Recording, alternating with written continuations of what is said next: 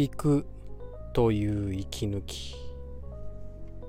知らんけどラジオの時間がやってまいりました。お疲れ様でした。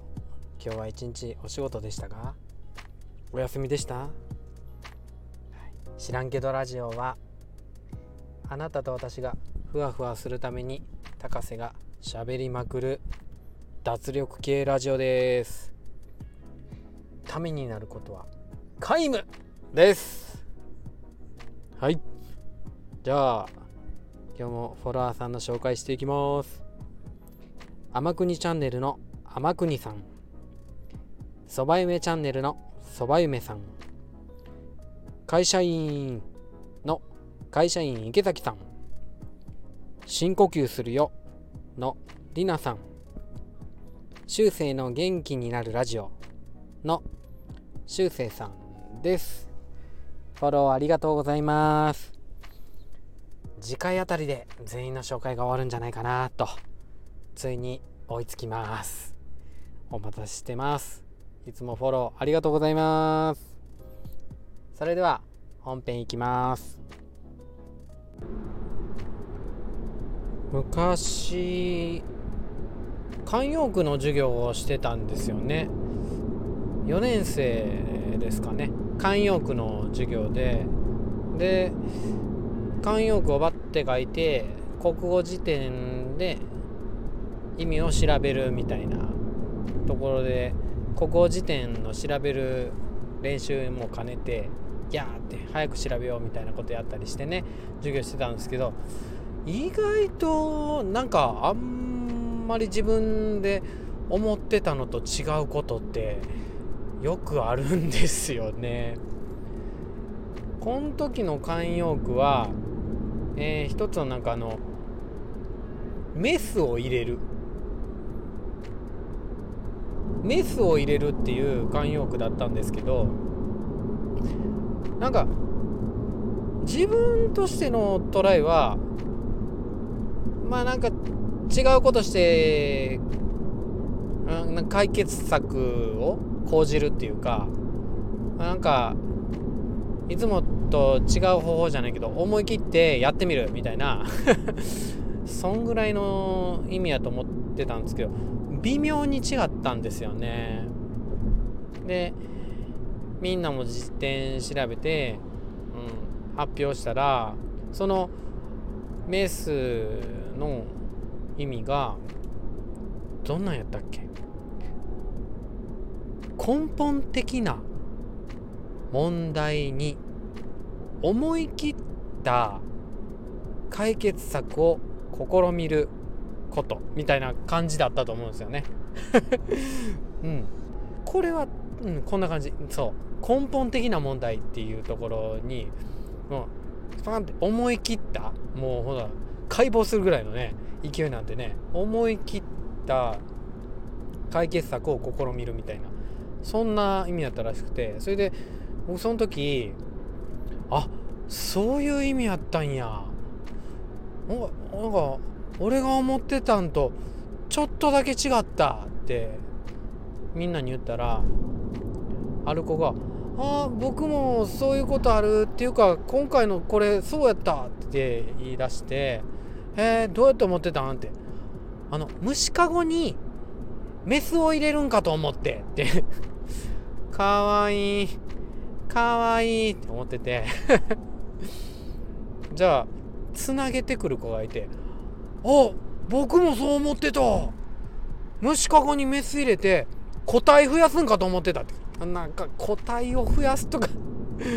生々しいなって「うん交尾交尾」とかね。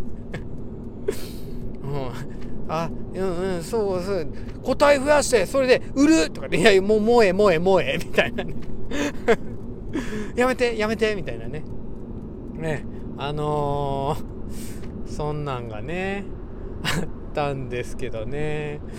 なんかね思ってたのと違うっていうことってよくありますよね。なんか先生とかやってたら職業病かな。確かめる機会っていうのがよくあるんですよね。その昔習得した習ったとは言わないんですけども自分がどこかで習得した知識が本当は間違ってたみたいなこと。まあ近くで言うと途方ですよね。あの死んだ方がね亡くなったお悔やみの、えー、報告。途方やと思ってあれ不法らしいですよね、あの校長先生に指摘されたんですけどそれもそうですし書き順うん田んぼの田っていうようなあの田んぼの田の書き順もあれ？縦からやっけ？あれ？え口みたいなよ縦書いてかっくんって書いてえその時縦やっけ？横やっけ？みたいな。あそこもね。間違ってたし上っていう字もねえ？ー、はじめ横？いやいやいやいや縦の？縦棒？みたいな。あんなんで間違ってたりね。するんですよね。もうねいかにね謙虚じゃないといけないかみたいな あなんか漢字の勉強とかしててもね「先生それ間違ってるよ」とかつってね言われるんで「はっはっはよく気づいたね君たち」先生はねいつ君たちが気づくかと思ってね待ってたんだよ、ね、そんな言葉をね準備してね。え？謙虚じゃない？謙虚じゃない？謙虚じゃない？うん。いやまあいつでもね間違えるかもしれへんなって思っててね。そういう作戦をね講じるっていうあたりでねちょっと謙虚かもしれなくないですか？ええ。ー、うんと全然違う話なんですけどいやもう全然違うすぎてびっくりするぐらい違うんですけどあのなんかこういう失敗とかってまあね今もう完全にね子供の前で大恥さらすみたいな こともまあ大した失敗じゃないんですけどまあ大した失敗じゃないから笑いに変えられてるやん。笑いに変えられてるけど。でもめちゃくちゃ大きい失敗とか不幸不運も笑いに変えていけるとすごいいいんですけどその時は難しいですよね。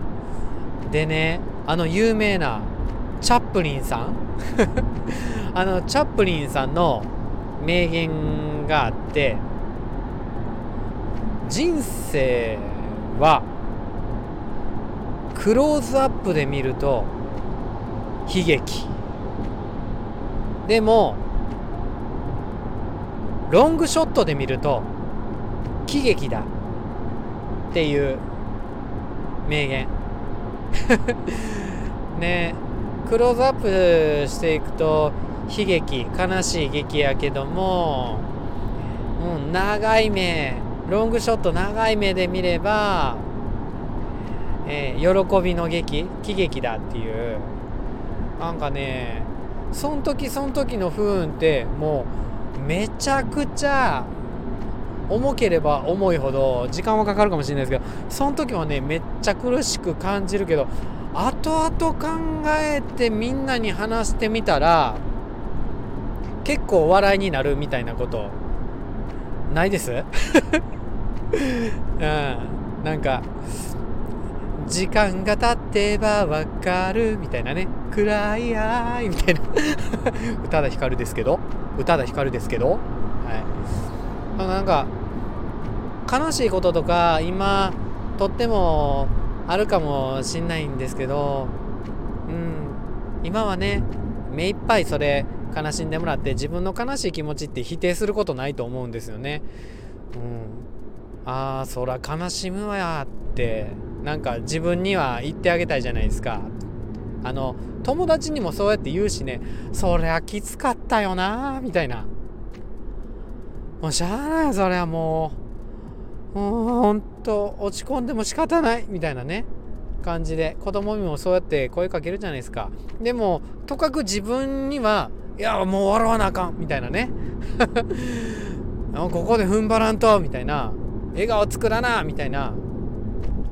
笑顔作ってなんぼみたいな頑張っちゃうなんか知った激励じゃないけども鞭打って笑っちゃうようなことあるんですけどでも悲しい時はもうね思いっきり悲しんで思いっきり泣いてっていうところでやっていいと思うんですよね。でチャップリンさんのその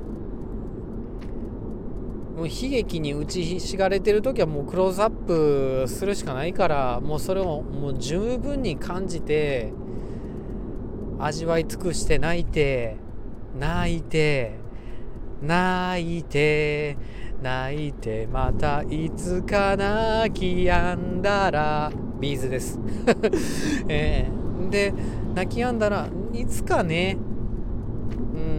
長い目で見れる時が来てその時にちょこっと笑いにできるようなことがあるんじゃないかなみたいな風に思います。えー、もうそんなね時はね無理してふわふわにならなくてもいつか絶対ふわふわになりますからその時に一緒にふわふわしましょうよ。もういっぱい悲しみ味わったってください。はい。今日のお話が少しでもあなたをふわふわさせるといいなって思いつつ今日も終わりたいと思います、えー、コメント返しですが今日は、えー実は収録11月の18日にしてるんですけども11月18日の朝、えー、取り上げたコメントから、えー、夜のコメントは新しく増えていないので、えー、カットさせていただきたいと思います。今日も一日お疲れ様でした、えゆっくり休んでください。あなたのフォロー、そして、え、いいね、コメント、リスナー登録など、チャンネル登録など、かなり喜んでます。ありがとうございます。それでは皆さん、さようなら。バイバーイ。